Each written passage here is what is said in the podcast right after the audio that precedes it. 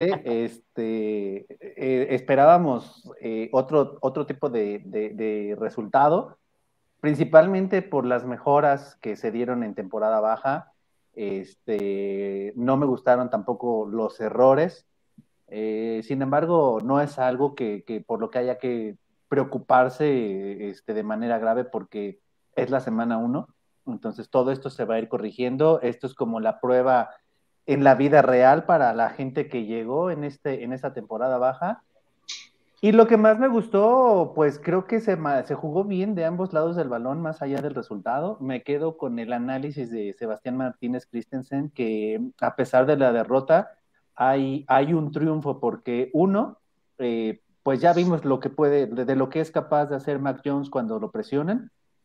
Este, de tener un partido sereno y bien distribuido con todos sus receptores y alas cerradas, que James White parece ser James White otra vez, y la defensa, ¿no? Eh, presionando duramente a, este, a Tagovailoa. Y bueno, eh, creo que, creo que eso, eso es una buena señal para, para el equipo en, en un futuro.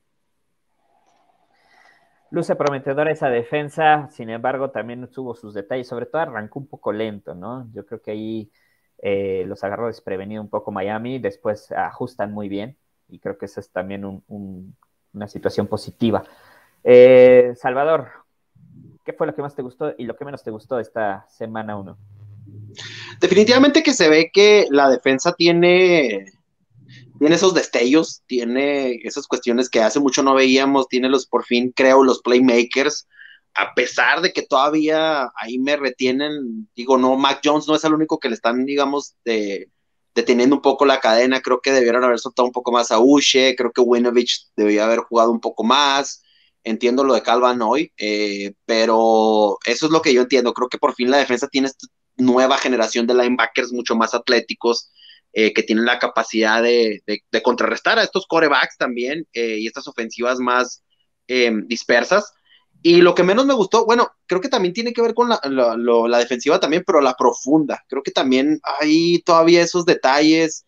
Creo que CJ Jackson, a pesar de que dio un, paso adelante, eh, aún así tuvo sus, le pondría un 8 de calificación como tal, pero los demás sí ahí me fallaron. Por ahí lo de Jonathan Jones fue más fortituo que, que, tanto la, intercepción eh, como tal, pero porque si ven la jugada, bueno, este, el, el se pudo haber quedado con ella y fue ahí un malabareo total. Eh, lo de, destaco también por ahí mismo lo de Matt Judon, creo que ahí es donde está la clave. Eh, la defensa con sus bastante monocromática, pero cosas que creo que se pueden trabajar al fin y al cabo con el progreso de la temporada. Es correcto. Carlos, ¿a ti fue lo que más te gustó y lo que menos te gustó de, los Patriots la semana 1? Creo que lo que más me gustó no solo fue la paciencia con la que Mac Jones se plantó, ¿no? Empezó nervioso, pero ya conforme fue avanzando el juego, se notaba al menos cómodo. Eh, ¿Qué más? me gustó el ataque terrestre, ¿no? Que sabíamos que iba a ser como lo fuerte del equipo, a pesar de, ahí la jugada desafortunada de Daniel Harris. Y lo que no me gustó fue, y es algo que pocas veces debemos a los Pats, fueron muy castigados, ¿no? O sea, cometieron muchos castigos. Digo, está bien, es semana uno y creo que ya para la siguiente te da tiempo de, de ajustar, pero es muy raro ver a, este, a estos Patriots con tantos castigos que al final también suma, ¿no? A, la derrota de que pues prácticamente nosotros mismos realizamos. Sí, de repente queda el sabor de boca que los Patriots lo pierden y no los Dolphins lo ganan, ¿no? Sobre todo en el error final, parece que, todo estaba en orden para llevarse la primera victoria de la temporada y pues viene este error fortuito. Y son cosas que, complementando lo que dices, este, tanto los castigos como los fumbles son cosas que no son muy vistas en, en England, ¿no? Son equipos muy disciplinados y en este partido no se vio esa disciplina. Eh, Bill Belichick estaba muy molesto en la conferencia de prensa, lo, lo menciona, menciona que pues, prácticamente la ejecución fue muy mala, pero son, son situaciones muy puntuales que a lo mejor en otros equipos quizás no sean tan graves, pero bueno, por ejemplo, Ramondre Stevenson soltó un balón en el, no sé si fue al final del primer cuarto, al principio del segundo, ya no lo volvimos a ver, ¿no? O sea, definitivamente lo mandó a sentar. Es algo muy de Bill Belichick. Y, creo que eso es algo que también a mí no, no, me, no me cuadró. Tanto los fumbles, que me parece que eso es de lo, de lo que más se va a tener que trabajar en esta semana, como la línea ofensiva. También creo que, también creo que más allá del fumble, el detalle de que el Andon Roberts lo venciera en, esa, en esa jugada donde literalmente lo sentó, eso también influyó mucho, porque más allá de perder el balón, creo que la cuestión de los manos a mano a Bill Belichick le, digamos que es, de las cosas que más a la hora de revisar el, el video el, lunes, eso es lo que llama más, más la atención para él. Ahí es donde estuvo, creo que el error también que, que no batió a Ramondre Stevenson. Sí, y, pasó mucho en los duelos este, de la línea defensiva contra la línea ofensiva, ¿no? O sea, realmente sí hubo varios duelos, eh, sobre todo Trent Brown antes de salir, no, no está dando su mejor performance. Eh, lo de Herron fue este, bastante malo por la línea, le ganaban los, espacios, le ganaban el, primer paso. Y por el centro también hubo penetración, ¿no? Mac Jones se comió varios golpes, no fueron tantas capturas y a lo mejor por eso no fue tan grave o no se habla tanto, pero hubo varios golpes. Entonces eso también es de cuidado porque, vamos, yo no quiero ser pesimista, no me gusta, pero acuérdense de un Cincinnati Bengals del 2020 y de lo triste que fue su, temporada por, por no tener cuidado con, Joe Burrow, ¿no? Lo que a mí más me gustó, eh, definitivamente, el ajuste de la defensa. Ya, ya se los comentaba y, complementando lo que dicen, la defensa arranca lento, en las, primeras dos anotaciones son muy tempranos en cada cuarto, en cada este, mitad, pero después hacen los ajustes. Y es un poco lo que decía Salvador de, saber identificar el duelo más este, favorable entre los, los, jugadores, ¿no? Entonces creo que ahí también eh, Bill Belichick, eh, Gerard Mayo, el hijo de Bill Belichick, haciendo bien su chamba en esa parte, aunque Brian Flores también hizo su tarea, ¿no? Hubo ahí un par de jugadas que también Flores los agarró, eh, sobre todo en, el esquema ofensivo, que permitió que, Miami se llevara la victoria al final. Vamos entonces a analizar la, semana número dos. Es el partido contra los Jets de Nueva York. Eh, va a ser el domingo a las 12 del día. Lo van a pasar aquí en México por aficionados, para quien lo quiera ver, si es que tienen aficionados, o por Game Pass, o por algunas plataformas para gente un poco más modesta que pues, están ahí en, en Google. Luego les pasamos el dato. Fortalezas y debilidades de los Patriots a la ofensiva. Eh, aquí si quieres empezamos con Salvador. ¿Qué ves eh, como duelos favorables eh, contra los Jets? ¿Y cuáles serían los puntos débiles de los Patriots cuando los Patriots atacan? Yo creo que la clave está básicamente, y lo comentábamos ahorita fuera del aire, es el esquema que tienen los Jets que importó Robert Sala de los 49 es el mismo que manejan ellos, eh, los 49, haciendo énfasis en eso, y los eh, halcones marinos de Seattle, que es, tienen un linebacker en medio, que sería el equivalente de Bobby Wagner o de Fred Warner en los 49. Hay una, jugada, hay una jugada en específico que tenía a Christian McCaffrey en el backfield eh, saliendo como corredor y tenía doble set de tight ends en el juego contra Carolina de la semana pasada de los Jets. Cuando tú juegas en ese esquema y no tienes a alguien como, como Bobby Wagner o Fred Warner jugando esa posición, te juegas el mano a mano, decides, te juegas, decides jugarte, perdón, el mano a mano contra el end o le dejas las 10 yardas al corredor. Entonces, creo que ahí va a estar la clave. Creo que si los, los Patriots juegan el doble set de Taren, independientemente de si John Smith juegue o no juegue, creo que Devin así así se vio decente en, la pretemporada como para cumplir esa función. Y si me pones al linebacker, que ahorita se me olvida el nombre porque la verdad necesitaría buscarlo, que cumple esa función en el esquema de los Jets, no creo que, que le pueda ganar a, a Hunter Henry en dado caso en ese duelo. Y si decide aceptar ese mismo duelo, le va a dejar a Damien Harris o a JJ Taylor o a Ramondre Stevenson 11 yardas para que corra. Es un espacio muy grande. Entonces, ahí puede que estar la clave. De hecho, comentaba eh, Eva Lazar, creo, en, en, la semana acerca de este mismo duelo. Hay una jugada en la final, en la semifinal de, del campeonato eh, de los playoffs del colegial, donde una misma jugada así le pasó, le, realizó y la conectó eh, Mac Jones con, no creo si Davonta Smith o Jalen Waddle, donde esa misma jugada le plantearon la, la defensiva de Ohio State y la completó completa y así los estuvo manejando durante todo el partido. Creo que ahí está la clave con ese esquema defensivo. Creo que los Jets no tienen a los defensivos para cumplir eh, esas funciones, la verdad, están a una agencia libre y dos buenos drafts o viceversa de eh, tener a los hombres que cumplan y eso hablando de que buenas selecciones de draft y traer a los agentes libres indicados. En cuanto a lo que los Patriots pueden batallar un poquito más, bueno, tienen a Marcus Maye eh, como, como corner y creo que lo van a emparejar con Nelson Agalor. Es la, la digamos, el matchup de la, de la semana para ellos. Entonces deja libre a Kendrick Bourne. Creo que más allá de eso, las buenas decisiones que tome Mac Jones a la hora de esas lecturas son lo que le pueden dar el, eh, la ganancia de yardaje a, los Patriots para progresar con esta ofensiva. Y si los Jets toman una buena lectura de lo que está haciendo Mac Jones, que realmente lo vio sumamente difícil, a pesar de que Robert Sala es eh, un gran coach defensivo, ahí es donde está la clave para mí. Les recuerdo que Robert Allen, la última vez que enfrentó a, la ofensiva de los Patriots fue el año pasado aquel 25 de octubre en semana 7, donde los Patriots recibieron nada más 33 puntos y solo se anotaron 6 puntos en ese partido. No sé si recuerdan aquella noche, pero realmente fue una de las más humillantes en la era de Bill Belichick. De hecho, creo que fue la tercera más humillante en la carrera de Bill Belichick con los Patriots. Eh, Carlos, ¿se ve ese escenario igual o dónde estarían las fortalezas, las ventajas de los Patriots? ¿Dónde estarían las debilidades de los Patriots? Porque Salvador ya habló de muchas ventajas que tienen, pero ¿los Jets presentan algo interesante del lado defensivo?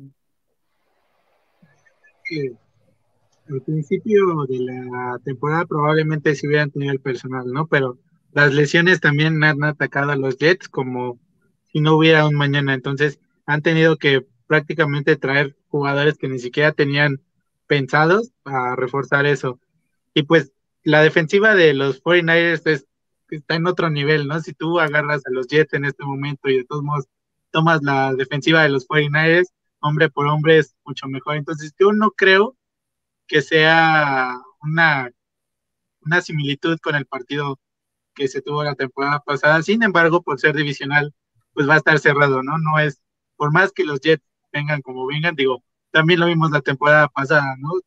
El primer juego contra los Jets estuvo al filo y todo el mundo también era como, ¿es en serio que podemos perder contra estos 10?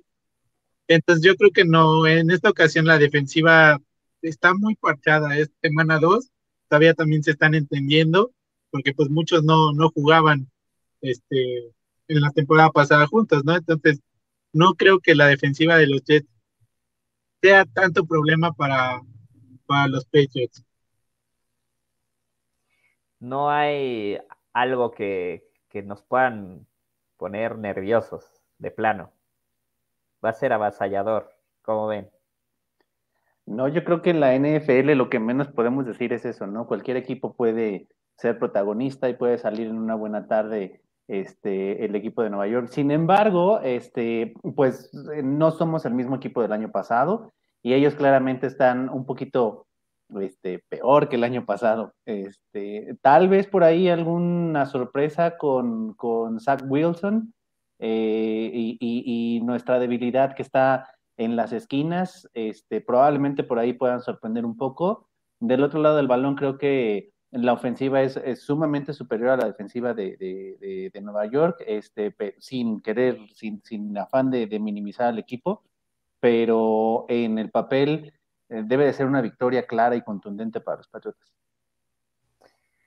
A mí me parece que lo, que más este, tenemos como ventaja quizás a la, ofensiva es el, ataque aéreo en contra de esa este, línea defensiva que no va a presionar, ¿no? O sea, Mac Jones va a tener tiempo, que eso creo que es clave para este partido en particular. Con Dolphins no tuvo tanto e hizo buenas lecturas. Ahora, pareciera que los Jets no tienen tampoco un personal tan, este, eh, con tanta versatilidad en el front 7 para hacer presión. Ojo, eh, no sabemos cómo va a estar la situación de Trent Brown. ¿No creen que ahí venga un poco esa debilidad? ¿No creen que la línea ofensiva es lo que más se ve débil? O a pesar de que vamos a tener ausencias, aún así la defensa de los Jets no va a tener suficiente eh, personal para llegarle. ¿No ven a los Jets presionando a pesar de los huecos? No, porque, bueno, en lo personal yo creo que sí está lo de Justin Gerrón, la verdad es que fue sí bastante lamentable, pero si John DeCayus está, está listo, él puede cumplir una función. La pretemporada se vio bastante bien y creo, si mal no me equivoco, eh, Brown regresó hoy a los entrenamientos, entonces todavía está en, entre, en veremos. Pero no, o sea, es que la verdad es que los Jets, como te comento, o sea, el personal por lo menos en cuanto a, a los pass rushers, o sea, perdieron a la gran contratación Carl Lawson que habían tenido de los bengalíes de Cincinnati en la agencia libre en la pretemporada y de ahí en más no han podido reponer esa posición. La verdad es que es un equipo que depende mucho de lo que vaya a hacer Zach Wilson. Es su mejor jugador hoy por hoy, la verdad. Y sí, la verdad es que puede realizar jugadas muy similares a las de Patrick Mahomes, pero yo me iría más que me recuerda a un Johnny Mansell un poco más pulido, la verdad. Johnny Manziel. No sé si eso tomarlo como un halago o como un insulto, pero bueno, vamos a dejarlo como un halago. Son los Jets, ¿Qué, quieres que diga? Son los Jets, o sea, hay que darles con todo. Eso sí. Ok, entonces, del lado defensivo, bueno, no sé, a lo mejor ahí lo único que yo puedo rescatar y analizando un poco el partido contra Carolina, este, el perímetro de los Jets no fue tan malo, ¿eh? O sea, ojo, eh, no porque este, diga no tan malo quiere decir que fue espectacular, pero la verdad es que mantuvo a raya en el duelo este, contra, contra los receptores de Carolina, los mantuvo a raya. De las más o menos como 150 yardas que hicieron en total por aire Carolina, 89 vinieron precisamente de quién? De Christian McCaffrey. Y vinieron en jugadas más o menos como las que planteaba Salvador, en ruta Will, y que precisamente ya Salvador nos explicó que pues si no tienes un linebacker que sea lo suficientemente ágil para llegar al, al, running back, pues por ahí pueden venir las yardas, ¿no? En este caso, entonces, prácticamente James White se vuelve una pieza fundamental, ¿no? Para esta ofensiva. Eso y también yo creo que contra Miami algo que no vimos dos cosas, ¿no? La, la utilizar a las alas cerradas fue que como hasta el final del segundo cuarto y principios del tercer cuarto, que a mí me sorprendió, ¿no? Porque se supone que venían a cubrir como ese enorme hueco que tenía la ofensiva y que por receptores, o sea, mejor que Nelson Aguilar. Entonces yo creo que ya se va a comenzar a ver un poco el uso de las alas cerradas y también las, las jugadas de play action, ¿no? Que se corrió, se corrió, se corrió y de repente cuando podía sacar una jugada así, porque Damien Harris estaba corriendo, pues no, no la sacaban, ¿no? Que también se reportaba que esta semana ya las estaban como practicando, ¿no? Entonces, esa también puede ser otra, otra alternativa de los quads, te, corro tres, cuatro seguidas y de repente te saco el play action y pues igual la defensa se queda plantada, ¿no? Y más a sabiendas de lo que ya puede hacer este Mac Jones, ¿no? El, juego pasado era una incógnita, ni siquiera el staff sabía claramente qué era lo que podía hacer ya en un partido de temporada regular ante una defensiva agresiva como la de Miami. Y después de, lo que presentó Jones, pues creo que este partido es el ideal para, para soltarlo, eh, para dejarlo este, lanzar profundo. Y como dicen, ¿no? Combinar las jugadas, no cargar tanto a, a los running backs, porque Creo que esa parte fue la que también le afectó mucho a Damien Harris llegar ya tan cargado de jugadas a ese último cuarto. En este, la posibilidad cabe de que no se le cargue tanto el trabajo, de que tanto Stevenson como Taylor jueguen un poco más y, dar esa versatilidad de juego. Para empezar, que activen a Taylor, ¿eh? Eso es, lo es, eso es para mí. Creo que John y Edgar y Carlos, no sé si concuerden conmigo, creo que activar a Taylor ahorita suena muy, muy, muy tentador y mucho, muy lógico. O sea, tener a alguien que, que sea muy ágil, que pueda recibir pases, porque lo mostró en la, en la pretemporada, es un arma que te puede servir, una navaja suiza que te puede servir mucho por su habilidad y por la capacidad de atrapar pases. Aparte, aunado a esto, creo que en zona roja, si les ha estado fallando ese detalle, ¿por qué no empezar a incorporar a Jacob Johnson un poco más en las jugadas de, las corridas como lo hacía James Derlin en, hace algunas temporadas? Sí, se han olvidado de la posición de fullback. Digo, este, desconozco por qué de repente el, playbook de, New England sí se ha simplificado mucho. Y esa era la otra pregunta que les tenía para los tres y, creo que Edgar ya más o menos este, me dio la respuesta hace un momento con su comentario, donde menciona que, es, él espera que, suelten más a Jones. El partido pasado, no sé, creo que coincidimos muchos, y no nada más aquí en esta mesa, sino en general en los comentarios que he visto en diferentes este, grupos, eh, a Mac Jones se le limitó mucho, ¿no? Su playbook fue muy, muy corto, incluso Carlos mencionaba, incluso no, no se desarrollaron tantas rutas de tight ends, fueron más ocupados para el bloqueo. Eh, y en general el playbook estuvo un poco conservador, ¿no? Si, si lo queremos decir así. Pero eh, la pregunta es, ¿está bien que a Mac Jones se le esté cuidando con un playbook conservador o no? Yo les voy a dar mi, mi punto de vista. Yo he visto que mucha gente se queja, pero quiero escucharlos ustedes. ¿Qué, tan, ¿Qué tanto le está haciendo bien a Mac Jones que el playbook sea limitado. Y si quieres, comenzamos con Carlos. Yo creo que el partido pasado se lo limitaron por los esquineros de Miami, ¿no? O sea, tenías a Saving Howard y del otro lado tenías a Byron Jones, ¿no? Por más precisión que tengas, o sea, son grandes esquineros que en algún momento te pueden robar el balón. Entonces, yo creo que eso influyó en limitar un poco el, el playbook para Mac Jones y para que pues, no, no tuviera este problema de que fuera a entregar el balón en, algún momento del partido, que bueno, no vino por ahí, pero se entregó el balón. Entonces yo creo que ya contra estos esquineros de los Jets, que si bien no, o sea, no tienen la calidad de los Dolphins, pero sí saben hacer medio su chamba, ¿no? Probablemente se le pueda abrir un poco más el playbook y él mismo tenga la confianza, ¿no? De, de lanzar profundo. Ok.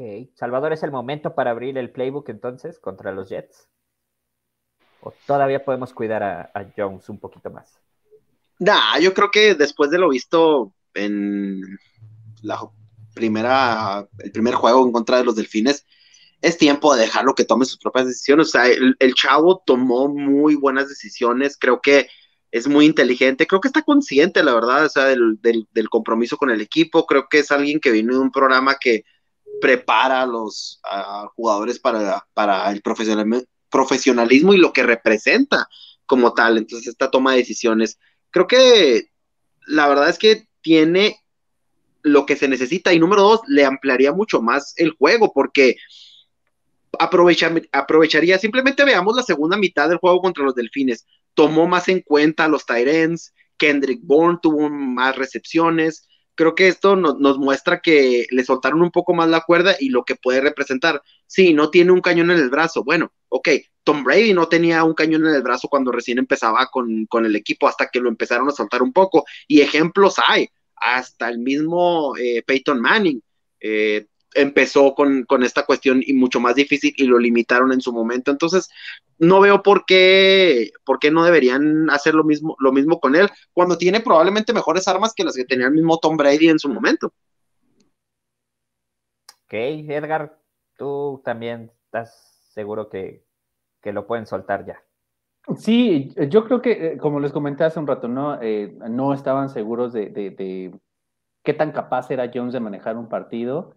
Eh, sin embargo, recordemos también que es una costumbre de Bill Belichick, ¿no? No soltar el playbook, incluso con Tom Brady, no lo soltaba ya hasta entrada la temporada, cuando llegaban los partidos importantes para ellos, que es en diciembre, era cuando abrían el playbook y era cuando ya a las demás, a las defensivas se les complicaba, ¿no? Incluso con el mismo Tom Brady.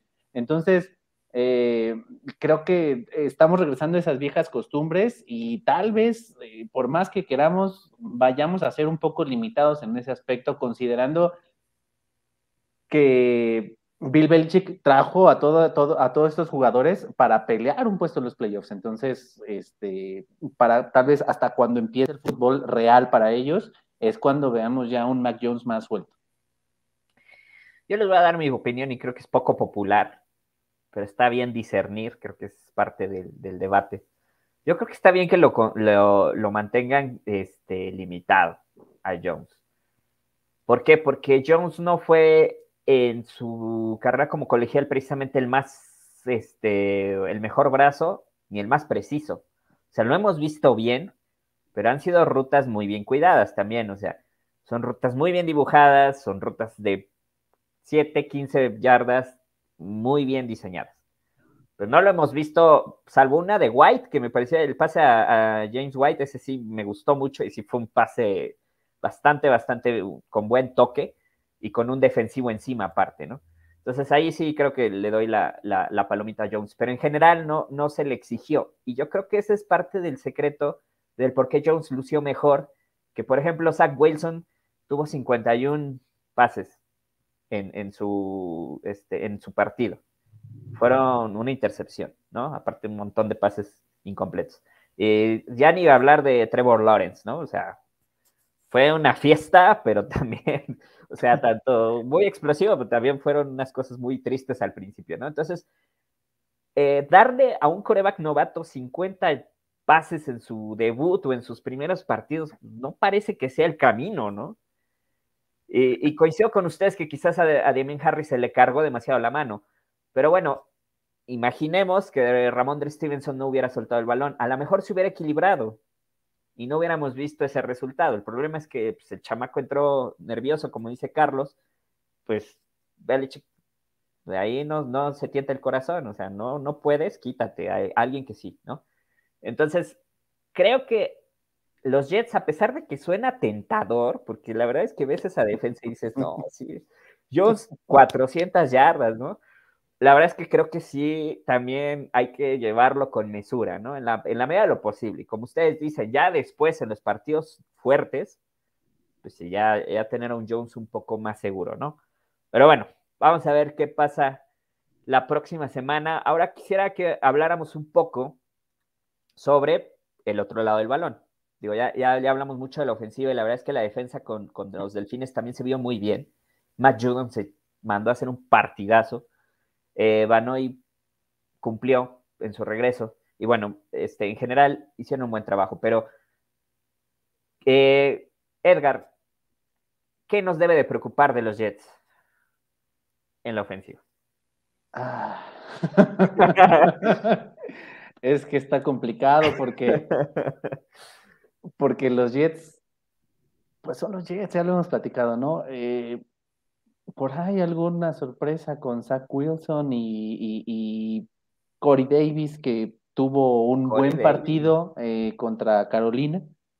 Eh, pero más de ahí yo no veo cómo, porque la línea ofensiva de los Jets tampoco es un espectáculo, ¿no? Y, en cambio la, línea defensiva, el front seven de, de los Patriotas es sumamente agresivo. Entonces, yo veo muy poca fortaleza por parte de los, de los Jets a la ofensiva. ¿eh?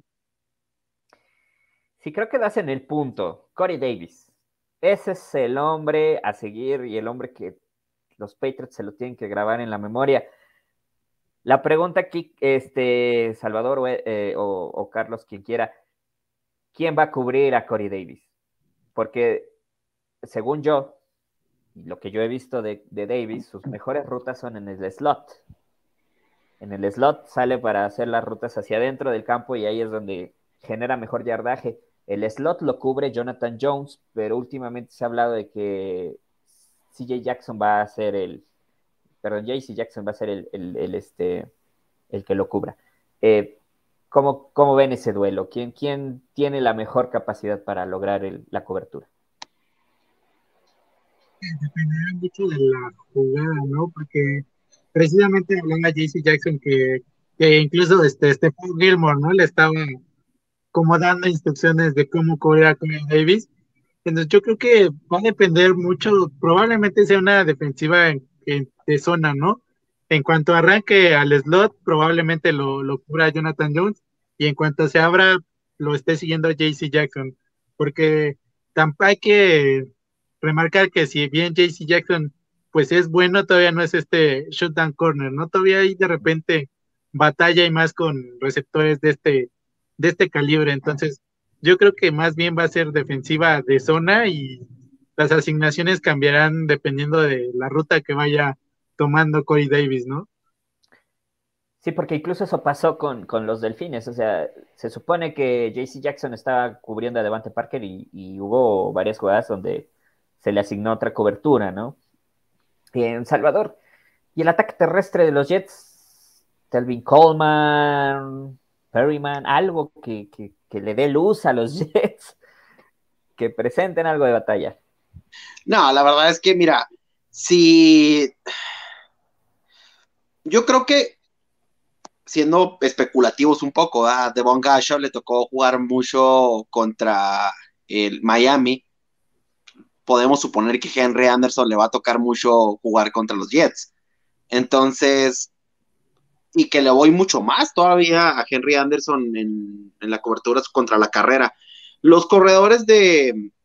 Me preocuparía más de las piernas de Zach Wilson que de las de los corredores de los Jets. O sea, no, o sea, la verdad es que no. Son, no, o sea, el pase como tal, y digo, lo comentaba eh, eh, Carlos. Otra cosa que no, no podemos dejar este de lado es lo de Denzel Mims. Sí, Robert Sala lo ha estado comentando un poco que se le ha complicado algo eh, eh, el esquema de juego que él trae para el equipo esta temporada, pero la, pero la temporada pasada le, jugó varias ahí a, por en, la zona también de, por en medio, disculpen, en la zona de eh, en medio a los, a los Patriots, entonces mm, podría no entrar en, discusión ahorita, pero también hay que tener cuidado sobre, sobre Denzel Mims.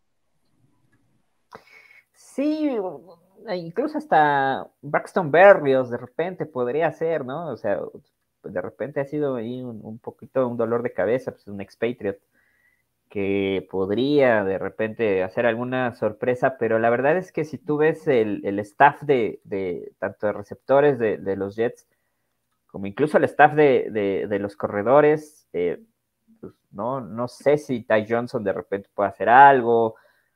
Eh, Telvin Coleman es, se supone, el, corredor de pues, que estuvo con, con Sala en San Francisco y que debería ser como el, de la mano derecha o, el principal. Pero no, no lucieron contra Carolina. Y la verdad, fue todo Corey Davis, Corey Davis, Corey Davis, ¿no? Entonces, pareciera que está cubierta la, la, línea defensiva, ¿no? O sea, la verdad es que no pareciera que, haya algo que, nos pueda preocupar. Y como dice Carlos, mientras haya alguien que cubra hombre a hombre a Coleman, eh, perdón, a, Davis y un linebacker en zona que también esté como una especie de espía para ver lo que hace, pues pareciera que ya es, ya dejan muy desarmado a la, a la ofensiva, ¿no? De los Jets. Sí, pues es que, insisto, yo creo que las lesiones les han pesado, ¿no? O sea, acaba de perder al único liniero ofensivo que, que tenía de calidad esa línea, ¿no? Y habla de seis, ocho semanas. Entonces, por ahí también no nos sorprenda que de repente Wilson termine como yo burro, ¿no? Porque también los Jets van a enfrentar defensivas porque pues, quizás no son tan de poder, pero tienen sus, su, presión al quarterback, ¿no? Y creo que Bill ve tan, bueno, no es que vea tan sencillo, pero yo creo que Calvin hoy no va a jugar el domingo, ¿no? Por la molestia que trae en la cadera. Entonces, cuando puedes darte como ese, no sé si llamarlo lujo, pero esa consideración de no meter a uno de tus buenos jugadores en la defensiva, creo que también te habla, pues, de la línea ofensiva que vas a enfrentar, ¿no? Que en realidad, pues, no esperas que te presente un gran problema. Sí, y, sobre todo porque, eh, digamos, Zach eh, Wilson corriendo todo el tiempo, o sea, no sé, pero tampoco le funcionó a los Dolphins con Tua, ¿no? O sea, Tua tampoco tuvo tantas este, oportunidades de salir corriendo, porque sí estuvo bien, este, bien cubierta la zona de flats, ¿no? Y la zona externa. Mm, vamos, hubo por ahí algunas jugadas de optativas que sí engañaron bien a, los Patriots, pero una vez hecho el ajuste, se acabó la magia. Y pareciera que los Jets no, no es un recurso, sino que sería su fuerte, ¿no? Se vuelve muy unidimensional ahí, ¿no, Edgar? Sí, por supuesto. Eh, digo, ya lo hemos este, comentado. Es, es, un partido que se presta para que los Patriotas se luzcan y tomen confianza porque las dos siguientes semanas se vienen fuertes. Entonces, este es el partido idóneo para agarrar confianza, para asentar este, a Mac Jones y, a esa defensiva. Y también, o sea, yo creo que, yo creo que deberían de empezar a probar un poco más a qué es lo que puede ofrecer este Sean Wade de ese cambio que hicieron con los Ravens, porque se vienen partidos donde van a involucrar mucho a lo que es la profunda, o sea, más allá del de Bucaneros, o sea, seamos honestos, pero también probablemente el, próximo contra Santos, eh, hay que cuidar mucho también la zona, las coberturas como tal, o sea, hay demasiadas armas ofensivas por parte de ambos equipos y a ver cómo se ve James Winston esta próxima jornada. Sorprendió, ¿eh? Entonces sí, tienes toda la razón. Vienen, eh, cada vez viene creciendo más el nivel de dificultad eh, en el calendario empieza fuerte, luego como que hay un bajón y después otra vez, ¿no? Pues por ejemplo vas a tener unos Chargers ahí también que vas a tener que cuidar. Entonces sí, definitivamente eh, mientras más este, venga curtido ese grupo de corners, mejor, ¿no? En espera también del regreso de Stephon Gilmore, ¿no? Que debería ser una ayuda bastante, bastante fuerte a ese departamento. Nos vamos entonces, señores, a una sección que acabamos de inventar y que parece que se va a quedar. Porque aquí, este, pues no, todo es análisis, también hay que meterle un poco de fantasía a esto. Obviamente, pues sabemos que si nos dedicáramos a, leer el futuro, pues no estaríamos sentados aquí, ya hubiéramos ganado mucho dinero, estaríamos haciendo otras cosas. Pero eh, siempre hay que meter como un poco de, de fantasía en esto, porque al final, pues, también es para divertirnos. Entonces, a cada uno de ustedes les voy a preguntar una predicción fuera del lugar. ¿Y qué quiere decir con esto? Quiero que me digan una predicción loca que vaya a pasar en el próximo partido. Voy a empezar yo, eh, para que vean más o menos de qué se trata esto. Mi predicción fuera de lugar para el próximo partido contra los Jets es que Zach Wilson va a terminar con menos del 50% de pases completos y con por lo menos dos intercepciones al final del juego. Esa es mi predicción para el próximo juego. Dos intercepciones de Wilson y menos del 50% de pases completos al cierre del juego. ¿Quién sigue? ¿Quién se avienta? No se vale porque eso, eso puede pasar, eso no está tan fuera de lugar. No fue un ejemplo muy bueno porque no fue. bueno, ok, 40% de pases incompletos de Wilson. Sigue, síguele bajando, John. Y, no, vas a estar equivocado. no, denle tanto, tantito crédito a los, a, los Jets, por Dios. O sea, digo, el equipo está mal, pero Wilson a mí me parece que no es tan mal coreback. O sea, creo que él sí puede completar 50 pases, digo, medio charros, pero sí puede, ¿no? O sea, Wilson tiene talento. Sí. Entonces, Vamos a dejarlo en 40. Va, venga Edgar. Dinos tu predicción fuera de lugar. Predicción fuera de lugar. Eh, Corey Davis con 150 yardas por pase quemando a JC Jackson. Esa es mi predicción. Muy fuera de lugar. Híjole, tampoco la veo tan fuera de lugar, pero... 150 yardas. Sí, sí, sí. Sí, está, sí está sí está locochona, ¿no? ¿O cómo ven? ¿O creen que sí esté? Yo sí la veo un poco fuera de lugar. Digo, no, no tanto, eh, ojo, eh, este, JC Jackson, si, si después de 50 yardas no da, lo van a quitar, ¿eh? Y hasta lo sientan, ¿no? Sí, sí, sí, sí. Pero bueno, las otras 100, pues a ver quién se las come. Salvador, ahí les va una, una loca. ¿Se acuerdan del partido ese de contra Indianapolis de Jonas Gray? ¿Cuántas yardas fueron? Como 200 y algo, ¿no? Ah, contra los Colts. Sí. sí, fue como 200 y algo, 201. Ah, pues JJ Taylor les va a correr más todavía, como 210 yardas así a, a, los, a los Jets, así de fácil. Ok. Solamente esperemos que no sea como el, el triste y célebre caso de este Davis, que fue el único partido, o sea, fue debut y despedida, jamás lo volvimos a ver. Es más, ya no sé, creo que está ahorita atendiendo un Burger King ahí en no sé dónde. ya no sabemos dónde está ese señor, ¿no? Pero tuvo su, su momento mágico aquella noche. Listo, Carlos, vuélvete más loco, porque aquí estamos Yo como muy... Pienso que esta, que contra los Jets, ese récord de Chandler Jones de cinco capturas de coreback va a quedar atrás. Mínimo son seis las que se va a llevar Zach Wilson. Seis capturas, mínimo. ¿De un solo jugador o de varios? Mm, voy por Matthew Judon. Sí, porque, porque está este, el de los Titanes, se me fue el nombre ahorita, este, se llevó seis capturas. Ah, Tannehill, cierto. Sí, sí, Tannehill se llevó seis capturas, pero cinco de, de, De Jones. de, Chandler ajá, Jones. de Chandler. Jones. Ok, entonces van a ser seis, pero de Matt Judon todas. Sí. Es el hombre fuerte de ese. O, o, o sea, eso es seis capturas y luego Zach Wilson al hospital ahí de Nueva Jersey más cercano, porque Sí, sí. Que te pegue Judon, pregúntenle a Tua. Ahora imagínate seis de esos, no Sí. Este, pues ya mi predicción es que va a salir en la ambulancia, este, con lo que acaba de decir Carlos. Bueno, pues, ok, ok, creo que yo fui el más conservador aquí. Vamos a mejorar para la próxima semana, vamos a traer cosas todavía más retadoras. Pero me parece que estamos siendo pues casi, casi eh, muy, muy optimistas en este, en este partido, ¿no?